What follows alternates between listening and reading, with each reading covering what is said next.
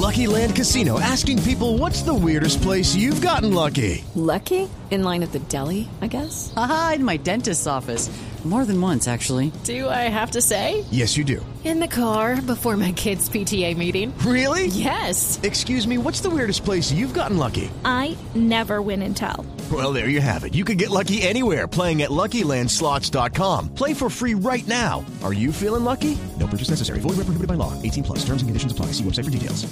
Condenan a un hospital público por realizar una transfusión de sangre contaminada con el virus de VIH. El Consejo de Estado determinó que se presentaron fallas por parte del centro médico. Detalles con Carlos Alberto González.